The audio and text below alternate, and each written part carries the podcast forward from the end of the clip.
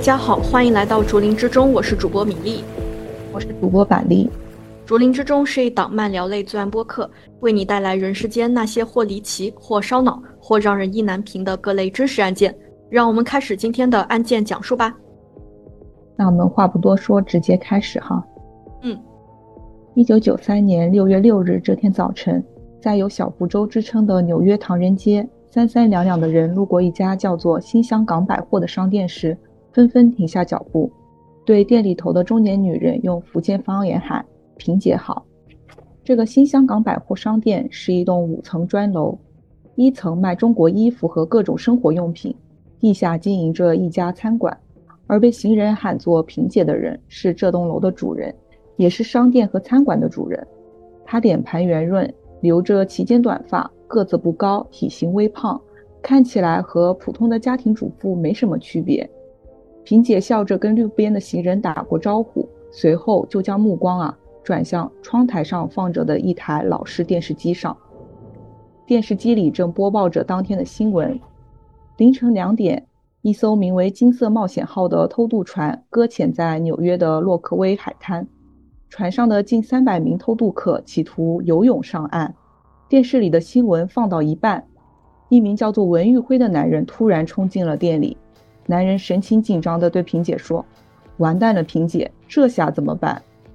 萍姐没有马上回答文玉辉，她盯着电视屏幕里盘旋着的直升飞机、黑色的海浪、倒在海滩上被人挤压胸口而口吐白沫的人，脸色慢慢变得凝重。看到这里啊，米粒，你觉得这个萍姐、文玉辉两个人和这艘金色冒险号是不是有什么关系呢？难道船上有他们的家人或者朋友吗？嗯，我觉得肯定是有跟他们。切身利益相关的人在这一艘船上，嗯，要不他们也不会，呃，就是什么脸色变得凝重啊，然后男人神情紧张的说：“哎呀，完蛋了，这下怎么办？”也不会这么说。是的，那么到底是怎么样的关系呢？我们还得从萍姐到底是谁说起。萍姐出生在一个贫困的农村家庭，因为家里孩子多，她的父母都不记得她的具体生日了。甚至连个大名都没给她起，直到六十年代进行第一次人口登记，家里才找来一个算命先生，把她的姓名和生日算出来，叫做郑翠萍，出生在一九四九年一月九日。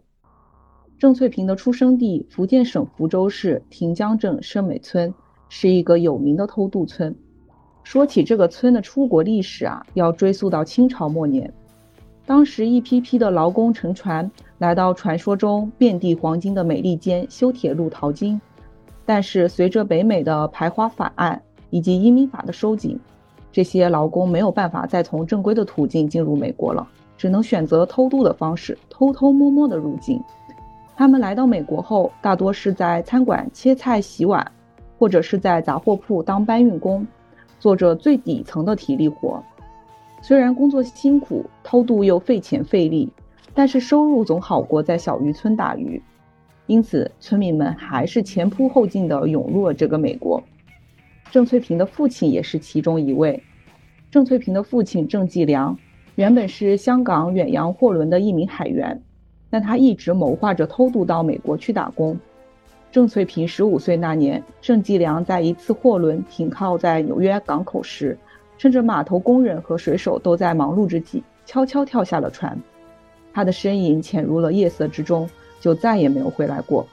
成功偷渡的郑继良在美国打黑工，每个月都寄给家中丰厚的生活费。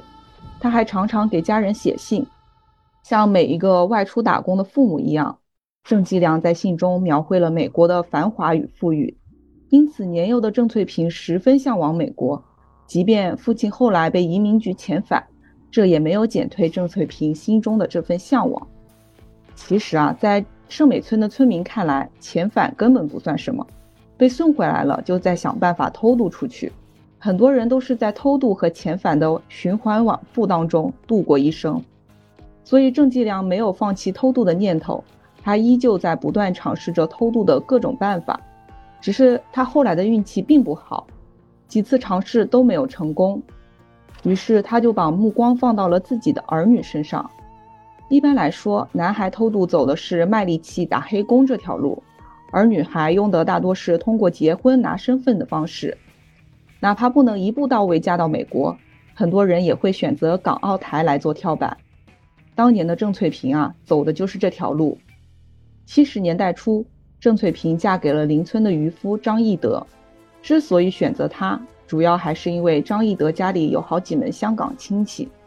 一九七三年。郑翠萍怀了张义德的孩子，举家搬到了香港居住，并且开了家百货商店。凭借郑翠萍灵活的商业头脑，百货商店赚得盆满钵满。赚到了钱，他们当然就要计划偷渡的事情了。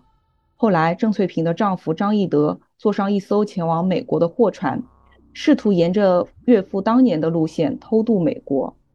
但是那个时候，海上的监管已经比以往严格许多。张义德很快就被美国移民局遣返回了香港，直到1981年6月，郑翠萍和张义德的转机才出现。郑翠萍结识了一对来香港旅游的美国老夫妇，他们在郑翠萍的商店里聊得很开心。美国夫妇得知了郑翠萍的愿望，提出愿意以保姆身份带郑翠萍去美国。郑翠萍听了是欣喜若狂，立刻去香港的美国领事馆申请签证。当时负责签证的工作人员问郑翠萍：“你为什么愿意放弃在香港的一切去美国做保姆？”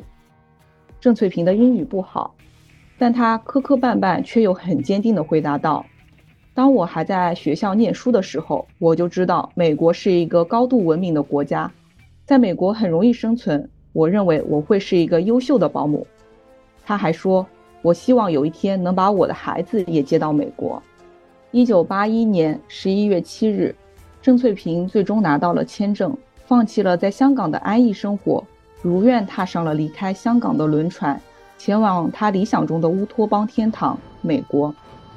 郑翠萍没上过几年学，也不怎么会说英语。来到美国后啊，她就去了父亲曾经待过的唐人街，但她很快发现这里的日子并不像她想象中的那样美好。她跑遍各地找工作谋生。渐渐地融入了当地的福建华人社交圈。最初，郑翠萍和很多同乡一起摆地摊、卖杂货、打零工，住的是香港鸽子笼般的房子。不仅如此，唐人街的黄人黑帮横行，动不动就拿着枪上门收保护费。郑翠萍说过，她小时候过的是苦日子、穷日子，来到美国后过的是提心吊胆的日子。一九八二年，郑翠萍重操旧业，做起了生意，以每个月一千美元的租金，在喜事大街一百四十五 B 租下了一个狭小的店面，取名为德信百货。一年后，她又把丈夫和孩子一起接到了美国生活。当时唐人街的福建社区还很新，郑翠萍的商店变成了流离失所的村民的聚集地。在来到这座城市的头几年里，郑翠萍还建立了一个汇款业务，帮助在纽约的老乡把钱寄回中国。她在福建的关系网可以说是非常广。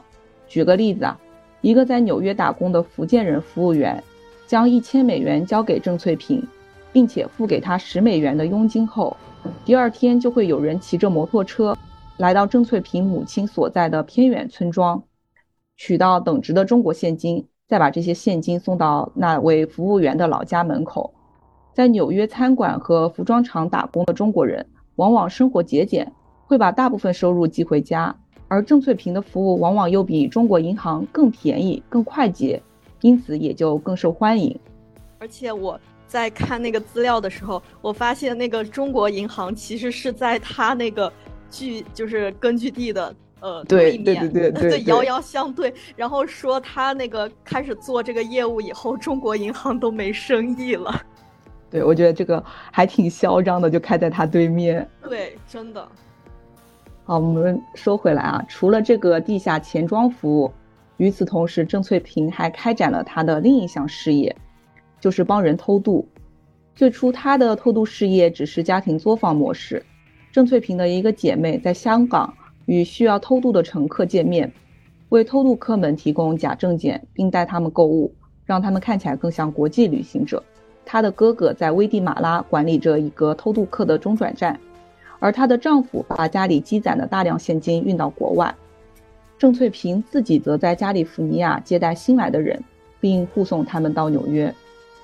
一九八四年，一个名叫文玉辉的福建人想去美国，他让一个亲戚联系上了郑翠萍。郑翠萍安排他从中国先去了墨西哥。文玉辉到了墨西哥，和其他几个人藏在一辆卡车的甲地板里，被送到洛杉矶。郑翠萍在那里等着他们。等郑翠萍见到文玉辉时，他说：“祝贺你们，你们已经到达美国了。”然后他把他们带到洛杉矶国际机场，和他们一起飞往纽瓦克市。但是郑翠萍和他们并没有坐在一起，而是坐在几排之外。这样既能不引人注意，又能有事及时照应。郑翠萍胆大心细，安排的偷渡路线十分繁琐复杂，但是风险也最低，每次都能成功把人从海关的眼皮底下运过来。但是毕竟是家庭作坊模式嘛，郑翠萍能力有限，一次只能帮十来个人偷渡。随着来找郑翠萍帮忙偷渡的人越来越多。郑翠萍已经无法像最初那样仔细地监督整个过程，同时，随着时间经验的积累，他的胆子也越来越大，开始不满足于这种小作坊式的偷渡。于是，他想办法把零散的偷渡者组织起来，企图构成一个更加完善的偷渡网络体系。到了八十年代，郑翠萍的生意越做越大，萍姐这个名号在福州地区和纽约唐人街。几乎可以说是无人不知、无人不晓。郑翠萍向每名偷渡者收取一万八美元的偷渡费，这是一笔昂贵的费用。但是偷渡者们一想到去了美国后可以赚到更多的钱，因此在费用上都没有什么顾虑。当然也会有手头比较紧的人，他一时拿不出那么多钱，郑翠萍便允许他们借贷偷渡费，或者是分期付款。有的偷渡者为了还钱，就会在郑翠萍里的店里打工。郑翠萍的偷渡路线成功率非常高，还能借贷偷渡费。此外，假如偷渡客在路上出意外死了，郑翠萍还会给死者的家属一笔安葬费。有着诸如此类的各种优势啊，郑翠萍的生意几乎垄断了偷渡行业。早年，香港把偷渡者叫做人蛇，因此郑翠萍被人们称为“蛇头之母”。这里其实我挺想问问米粒的，你有没有点好奇，为什么这个偷渡者叫做人蛇呀？呃，这个我还真不知道，但是我觉得这个名字非常的诡异，这是为啥呢？因为啊，这个偷渡客他在偷渡的过程中，一般都是蜷缩在一个小箱子里嘛，他就像蛇一样卷着身体，就看起来像蛇，所以就被叫做人蛇。还有一种说法是说，这个偷渡客穿过边境的铁网时。你就想象一下，他穿过那个铁网，他肯定要扭动的身子钻过去，这个扭动的姿势也很像一条蛇，所以就有这样子把他们叫做人蛇的说法。所以就蛇头也很好理解了嘛，就是人蛇的领头者。嗯，其实我之前以为那个蛇头啊，什么地头蛇，我觉得我以为他们是因为就是像蛇一样特别。钻就特特别能钻，然后能把这个能力啊，这个能力范围扩大到各种地方，所以叫做蛇头。我觉得可这个意思。我觉得可能也有这个，呃，也有这种说法吧，因为它毕竟是一个怎么说民间的说法，没有那种特别确定的一个解释。嗯，说到这里啊，嗯，咱们这个萍姐的偷渡事业，它就算走起来了嘛。但是其中呢也有一些小插曲，我前面稍微提到过，这个唐人街的华人黑帮它非常的盛行，当时郑翠萍过的是很提心吊胆的日子。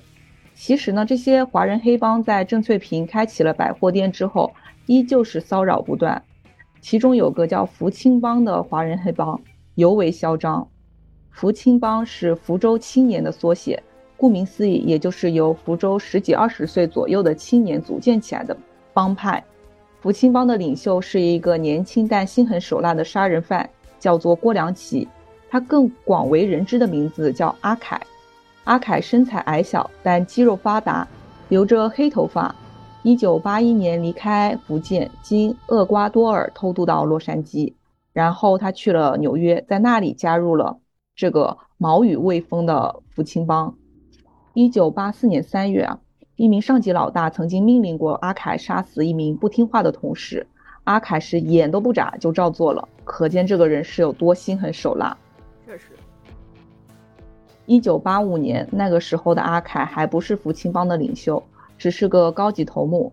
他和其他几个人闯入了郑翠萍的家里，抢劫了她的房子，并用枪指着他的女儿，威胁郑翠萍拿出钱来。但最后啊，阿凯这帮人没有像期待的那样找到很多现金。不死心的阿凯在几个月后又派了人去抢劫郑翠萍的房子，这次他们在冰箱里发现了两万美元。抢到钱之后呢，阿凯就没再去找过郑翠萍，似乎两个人的联系就此断开了。我为什么要提阿凯这个人呢？因为他后来对郑翠萍的影响可谓至关重要。我是想问一下，他这个阿凯就是像唐小龙之于高启强吗？你你，我先留个悬念，你听着，你你听完你觉得像不像哈？嗯。所以就先请大家记住这个人，我们后面还会再提到他的。那么我们说回郑翠萍，八十年代的他就开始将自己的业务转包给各种自由职业者和附属机构，其中有些人他不是特别的靠谱。一九八九年的一月，一个加拿大的蛇头载着四名乘客在尼亚加拉河上乘坐一艘脆弱的木筏，他们打算。划着木筏划到美国，最后木筏沉没了，四名乘客全部淹死，其中一名还是只有六岁的中国女孩。美国当局在其中一具尸体上找到了一个电话号码，并最终将其与郑翠萍的丈夫张义德联系起来。虽然表面上这件事情和郑翠萍之间没有一个明确的联系，但官员们一直认为他是这次行动的幕后黑手。一名官员认为，郑翠萍的丈夫张义德他性情温顺，不可能单独行动。他还直言说，张义德是嫁入了一个走私家族。其实，在尼亚加拉河事件发生之前，加拿大当局就开始调查这些新出现的跨境走私贸易了。一九八九年的春天，一个名叫 Terry 的加拿大小罪犯在一家中餐馆工作时，认识了一个蛇头。他同意帮助加拿大警察的一名卧底成员设置圈套，捉捕蛇头郑翠萍。他们在机场假装成要和郑翠萍接头的样子，然后拿到了郑翠萍行贿警察的证据。虽然后来郑翠萍在法庭上声称自己和走私啊、偷渡没有关系，但是为了家庭呢，她最后还是替丈夫顶了罪。郑翠萍在宾夕法尼亚州巴特勒县被判处有期徒刑六个月。她不懂英语，在入狱期间和看守啊、囚犯都格格不入。联邦调查局，也就是我们常说的 FBI，这个时候派来了一名年轻的华裔特工 Peter 李，前往宾夕法尼亚州，看看郑翠萍是否会愿意合作来换取减刑。郑翠萍听后当即就表示同意。其实所谓的合作呢，就是当间谍。郑翠萍愉快地向 Peter 李提供了唐人街黑社会中。各种对手的详细信息，因此服刑四个月后，他被提前释放了。回到唐人街，郑翠萍继续定期和这个特工 Peter 李见面，并向他提供信息。Peter 李大约估计过，他和郑翠萍见过十多次面，他们的关系越来越密切。当郑翠萍的一个女儿订婚时，Peter 李还被邀请参加婚礼。但是到了一九九二年，FBI 发现郑翠萍还在参与走私活动，特工 Peter 李和这个郑翠萍也就终止了这段来往的关系。大约也就是这个时候，郑翠萍加入了一个残暴的犯罪集团——福清帮。米粒，你觉得这这个名字是不是听着有点耳熟？啊，非常耳熟，就是那个阿凯的那个帮派，之前还抢劫过他家。是的，是的，所以你你好奇的阿凯他到底扮演一个什么样的角色？唐小龙，马上就要来了，这个讲述马上就要来了。其实这个阿凯在抢劫郑翠萍后没多久的1986年3月也去坐了牢，他被判了与一项重大盗窃案有关，在监狱服刑两年半，并被驱逐到中国，但他很快就回来了，走了一条。典型的迂回的偷渡路线，从香港到泰国，到伯利兹，到墨西哥，再到危地马拉，最后到了圣地亚哥。值得注意的是，一九九一年犯下多起杀人罪的阿凯，在美国获得了政治庇护。那时候他已经是一个蛇头，也成了福清帮的头头。阿凯在当了蛇头以后，发展了一条特殊的偷渡路线。当偷渡的船只接近美国海岸，但仍然在公海行驶时，阿凯就会派渔船去接这些偷渡客。这些渔船一般由越南渔民或者是福清人驾驶。两艘船靠得很近时，因为渔船很小，大船很大，它会有一个高度差。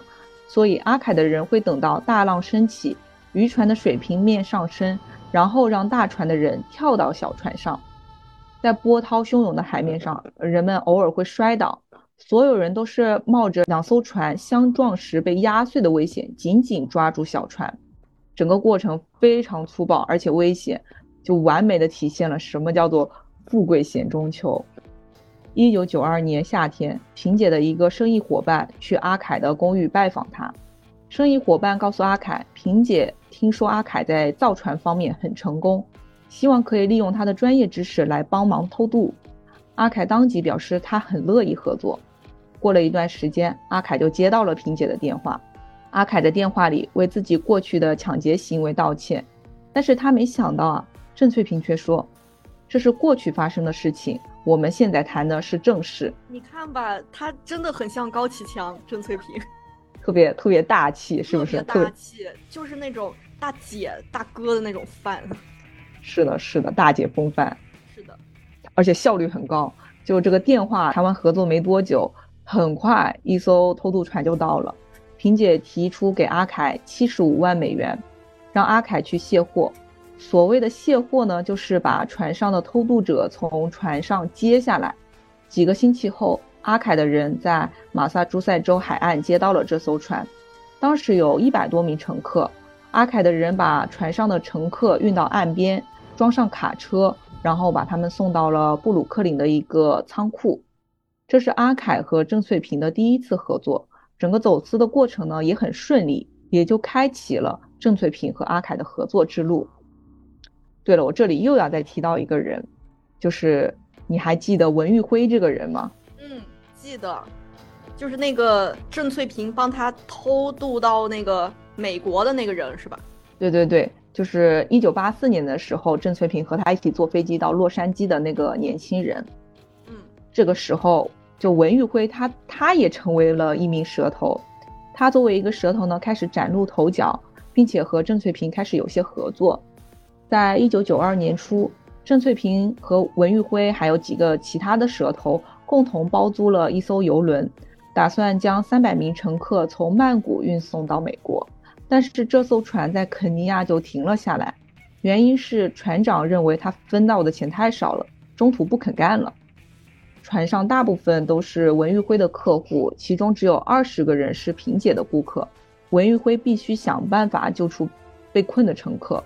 他在曼哈顿中城的一家餐馆会见了阿凯和台湾蛇头李鹏飞，大家一致同意由阿凯提供一部分资金来购买一艘新船，然后作为交换呢，阿凯将得到一份利润丰厚的回报，那就是那些偷渡客到达美国后要为阿凯打黑工，帮他后续的偷渡事业卸货。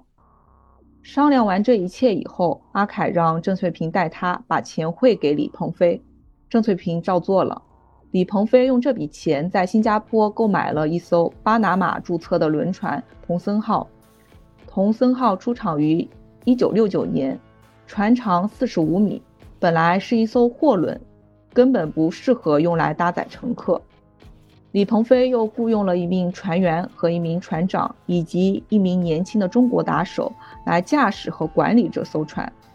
另外呢，蛇头认为把这个童森号空着空载到肯尼亚太浪费了，他们想先安排把船开到泰国，因为那里有其他蛇头本来打算运送的九十名偷渡客，他们可以在泰国接了这九十名中国乘客以后呢，再去接被滞留在肯尼亚的。文玉辉和郑翠萍的那些顾客，蛇头按照计划先到了泰国，在那些偷渡客中，有几个曾经在中国当过水手的人，看到这艘船，立即认为这艘船太小，根本没有办法穿越大西洋。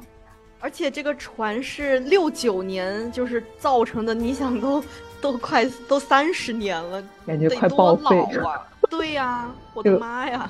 是的，是的。然后，就虽然这个船又破又小，但是那些人他们没有办法嘛。就被打手和那些打手的武装同伴一起带进了货舱，在海上，这个船换了一个新的名字，叫做“金色冒险号”。在泰国芭提雅停靠，搭载了更多乘客后，这艘船驶过马六甲海峡，越过印度洋，到达肯尼亚的蒙巴萨，就是文玉辉的偷渡客被滞留的地方。当肯尼亚的偷渡客看到这个“金色冒险号”时啊。他也是跟我们一样，就是觉得这个船又破又小，他是拒绝登船的。他们宁愿留在肯尼亚试试运气，也不愿意乘坐这么摇摇欲坠的船只，就可见这个船是有多破。然后其余的呢，愿意上船的那些偷渡客也是勉勉强强上了船。他们挤在二十英尺宽、四十英尺长的船舱里，和已经在船上的那些人挤在一起。舱内阴暗闷湿，弥漫着香烟的烟雾和汗水。近三百名的乘客共用一间浴室，居住条件非常差。随着旅程的进行，供给逐渐减少，乘客每天只能得到一小部分大米和花生，或者是干菜。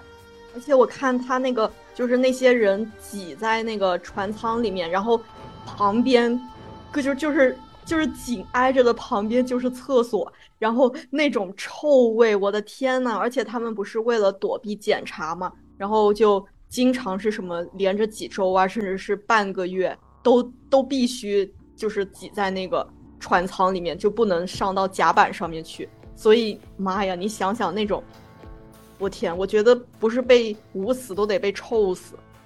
是的，我觉得我最震惊的是。快三百个人用一间浴室，我天哪！就相当于很多人其实根本洗不了澡。还有厕所，他厕所也就只有那一个，我天！然后我看就是不是采访了就是这个幸存者嘛，然后就说有一次就很多天都没有得到淡水了，然后他们就实在是忍不住了，他们就敲那个那个船的那个船板，然后让那个。船长给他们放出去，然后船长也实在是就是，呃，觉得就不不不能再这样下去了，就驶到一个那个小岛上面。然后他们去那个小岛上，然后当时好像在下雨还是怎么，然后所有的人都张着嘴，然后天呐，就仰着头在那里接雨水，然后就我天那种那种场景，就觉得，哎呀，真的就不是人待的那种环境。天呐，你你描述的好有画面感，我都能想象出那个画面，就很多人一起张着嘴接雨水的那个画面。对，就是觉得真的是人已经濒死了，都快被渴死了，而且觉得人有点不像人了，就是野兽。是的，是的，像动物。然后在海上航行的这几个月里啊，船上它也出现了一个小型的社会。就比如一个矮胖的年轻人，他在中国当过村医，所以就负责照顾病人；一个十几岁的少年，因为他擅长按摩，所以就当起了按摩师；也有人帮助准备饭菜，以此获得额外的水分配。当天气晴朗啊，船在公海时，打手也会偶尔允许乘客上甲板，所以船上的人就可以用临时搭的鱼竿钓鱼。就条件非常艰苦，但偶尔也会苦中作乐。就是在这样的海上生活中，金色冒险号缓缓地驶入了大西洋。按照阿凯的原计划，是在大西洋卸载金色冒险号，但是到1993年初发生了一件事，这件事改变了金色冒险号的命运，也改变了阿凯自己以及郑翠萍的命运。1993年初，阿凯的团伙陷入了混乱。因为阿凯有一名雄心勃勃的副手，担心平常负责团伙的日常走私活动。阿凯因为走私人口而报复，担心却没有。渐渐的，担心开始嫉妒阿凯，感到愤怒和沮丧的他决定脱离福清帮，于是带着一些帮派成员开始了自己的蛇头生意。担心的叛逃呢，激怒了阿凯。一九九三年一月八日，阿凯只是一名福清成员杀死丹心。阿凯的人在艾伦街的一家传呼机找到了和两个下属在一起的丹心。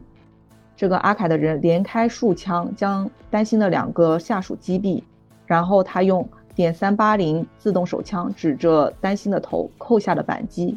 但是这个时候意外发生了，弹夹居然是空的，丹心最后逃离了商店。阿凯啊，由于担心警方会将他和枪击事件联系在一起，于是就躲到了中国。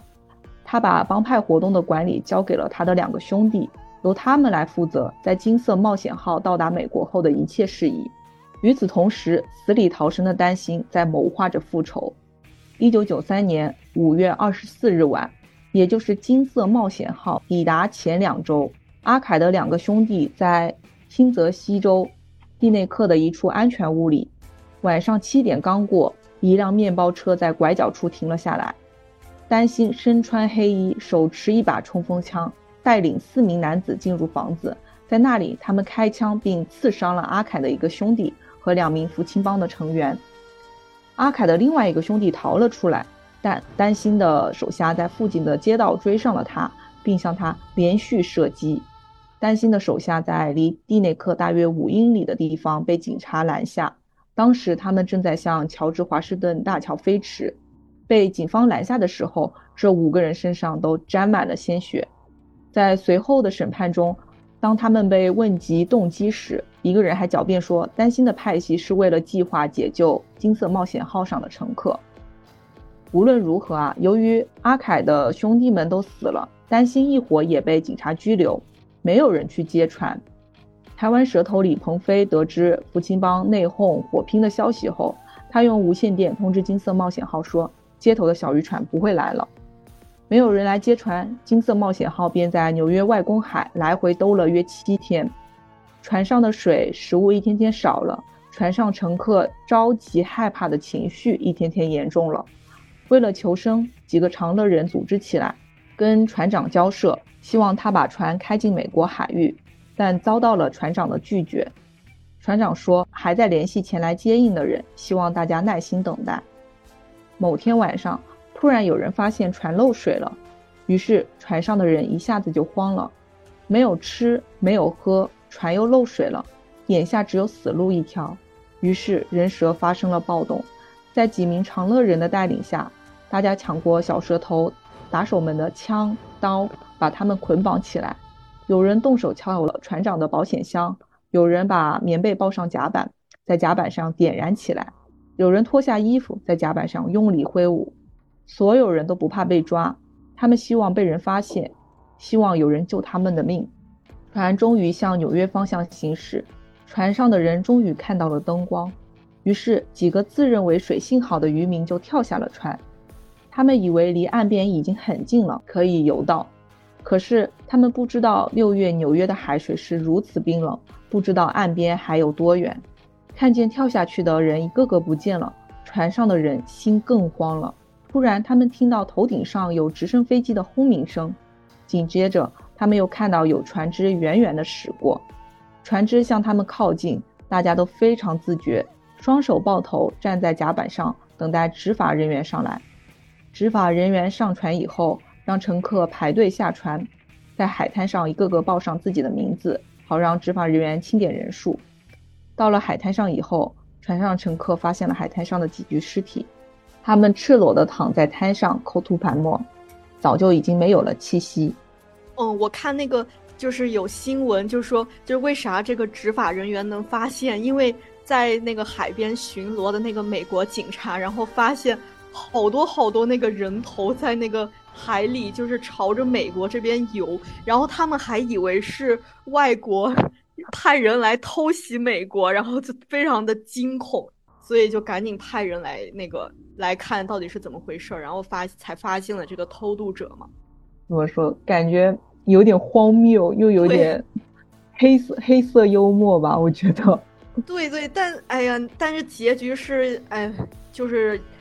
冷死啊，淹死啊，就死了这么多的人，哎，你就觉得，而且你再联想到他们之前来的那一路上，我的天呐，那真的是那种那种环境，就是好不容易就是忍过来了，结果真的是死在，相当于是死在医院门口了。是的，是的，啊，你这个形容好好生动啊。嗯，我是觉得真的太有这种感觉了。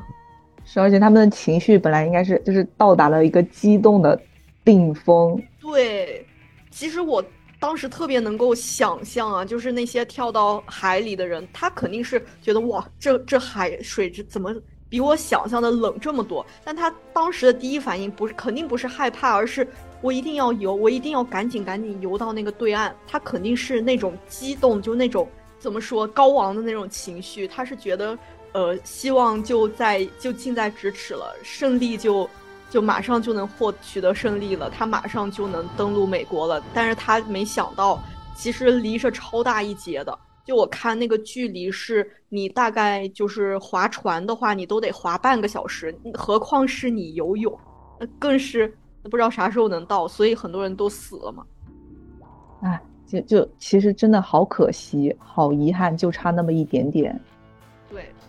反正我觉得整件事情你都不知道怎么评论他。你要说他，嗯，反正是偷渡嘛，违法的。你要说他活该吗？我觉得我我是说不出口。我觉得，嗯，就是每个人他都有自己的选择嘛。那他最后就是这样就葬身大海了，也是非常的悲剧的一件事情。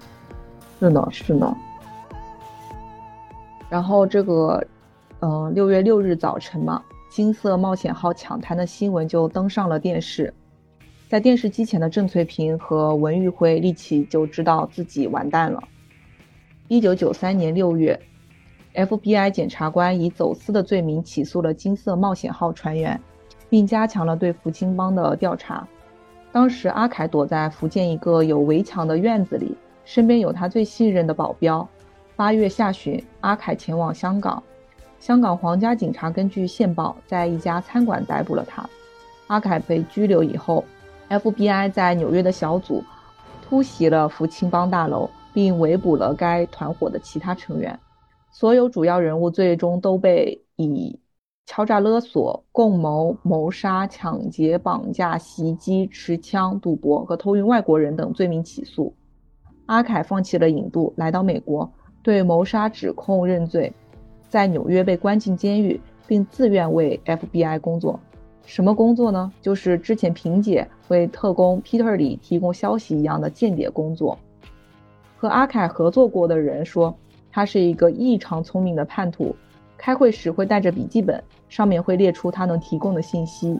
一名和阿凯打过交道的官员也说，精英会升到最高层，即使在黑帮里也是如此。至于蛇头文玉辉。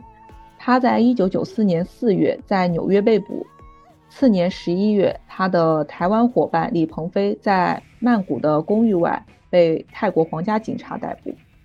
同时，执法人员小心翼翼地搜集关于郑翠萍的证据。金色冒险号事件发生几个月后，FBI 特工突袭了唐人街百老汇四十七号大楼，也就是郑翠萍的那栋五层砖楼。他们发现了一台层压机、护照。驾驶执照、社会保障卡和就业授权卡，所有这些东西都是用别人的名字登记的。他们认为这些东西就是外国人走私贸易的工具。一九九四年九月二十日，这是警方所调查到的郑翠萍最后一次用自己的护照进入香港的记录。那次旅行之后，一名检察官发现啊，郑翠萍这个人似乎在纸面上不复存在了。也就是说，他成了一个幽灵户口。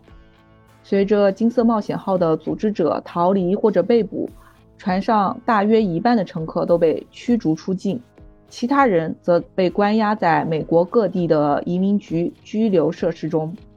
金色冒险号的乘客们都以为自己不会被关押太久，因为他们听说中国移民在美国获得庇护并不难。但是金色冒险号的丑闻啊，正好让当时的克林顿政府感到很尴尬。批评者指责美国的庇护政策已经成为吸引非法中国人的磁石。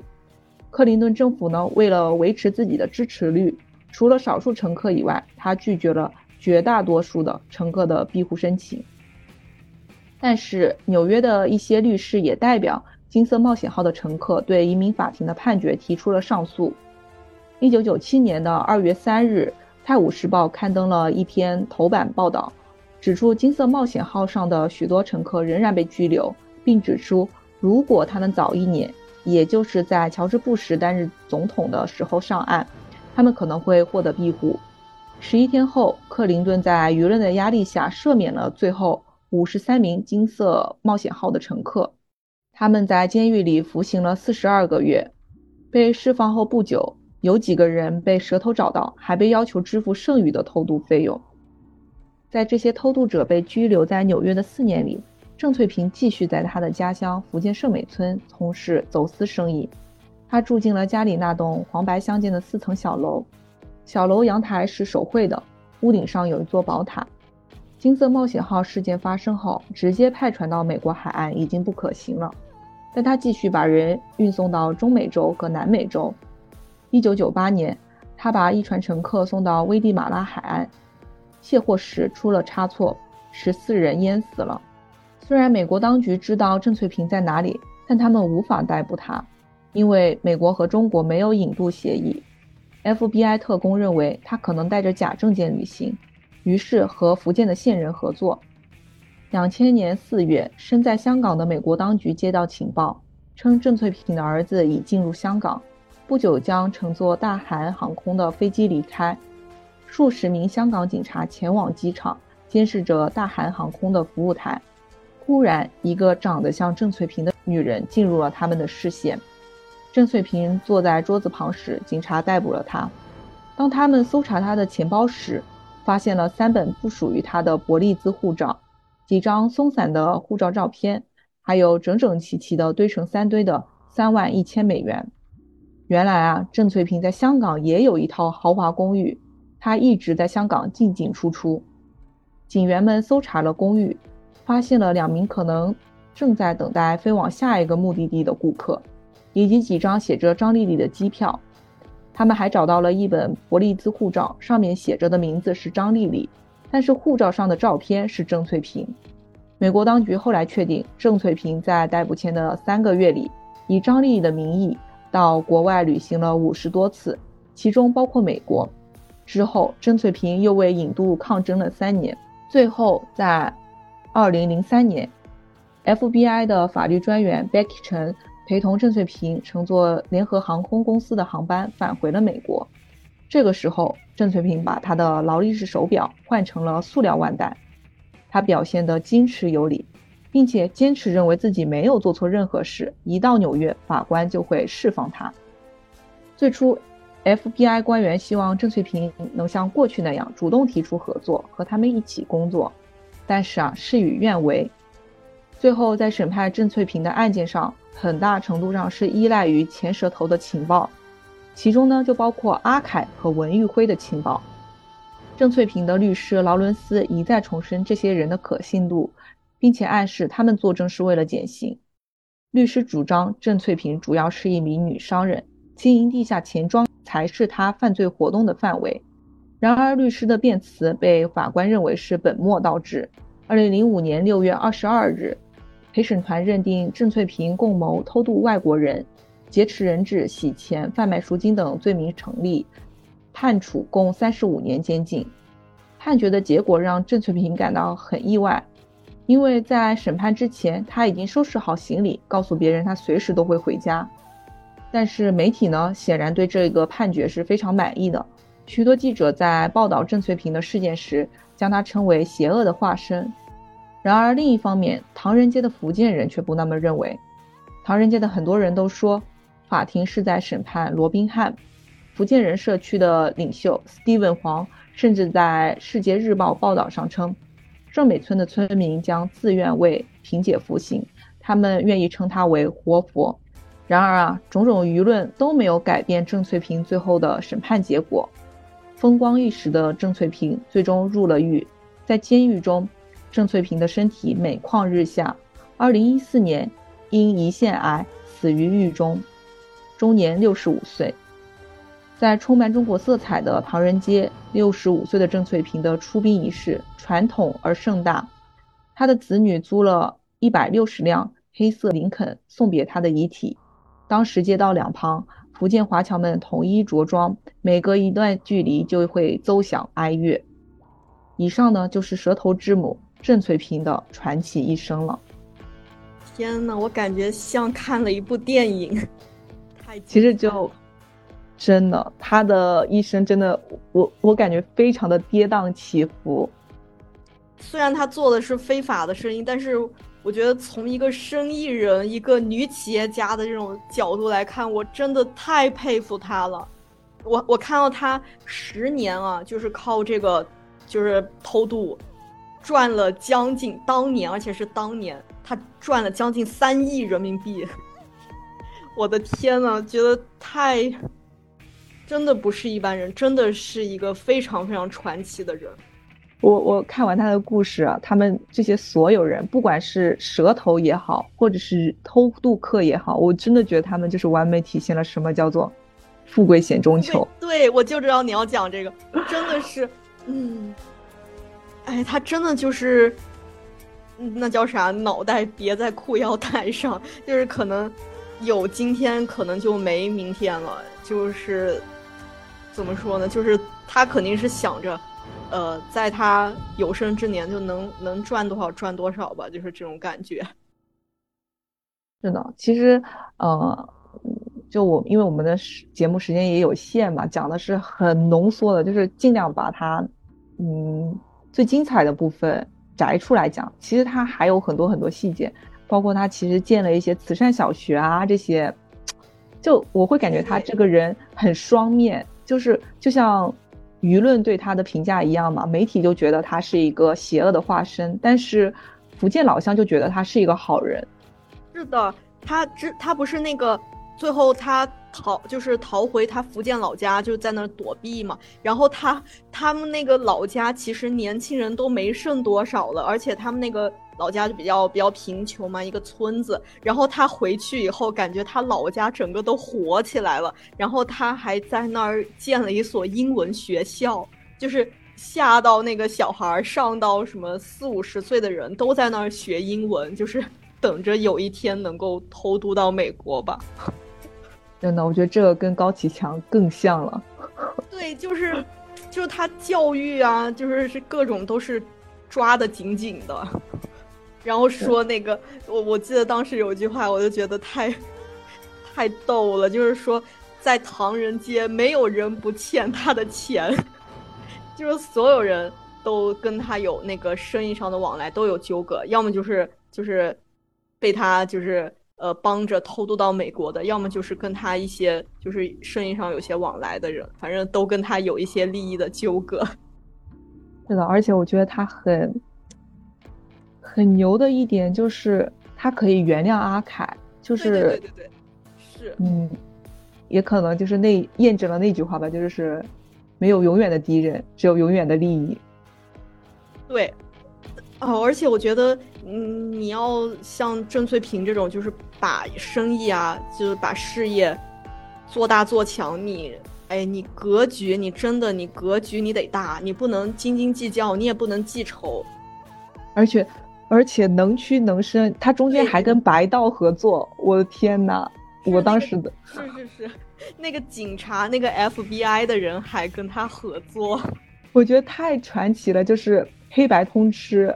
是，哎，真真的是路子太广了，而且他太敢了。我觉得这个他真的就，他要是他没有这种大胆的这种心态，他也做不到这个地位。就他格局很大的同时啊，我觉得他其实内心有挺传统的。中间不是有一段，就是她的丈夫被发现可能，呃，一些走私的行为可能会被抓进去坐牢。她替她丈夫去坐牢，我真的觉得，我觉得一方面是她很很敢，一方面是她其实确实是可能在他们传统的观念里，就是要为家庭背负一些东西吧。对，而且还有一点就是说，他这个人超级的低调。就他虽然非常的有钱有势，但是他好像自己是还还是租房住，而且他什么出行啊，都是坐一些公共交通，就没有自己的一些什么呃专车啊，或者是什么派头是很风光的，没有，就是超级的低调。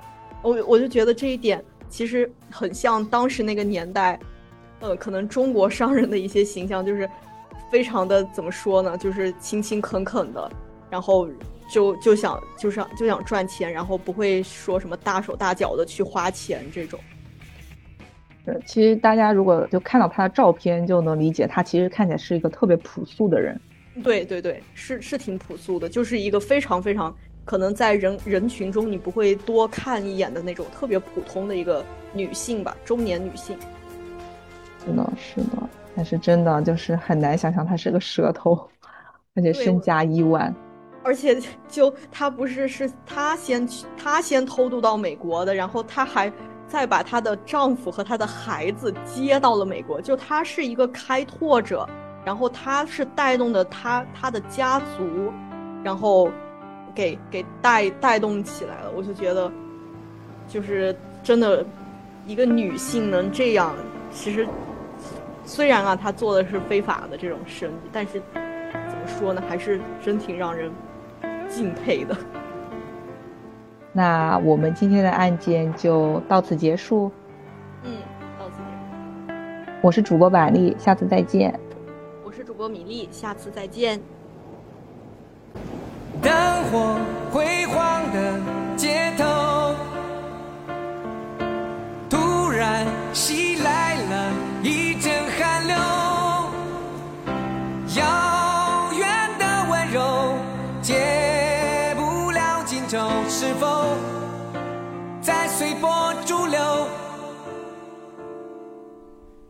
深人静的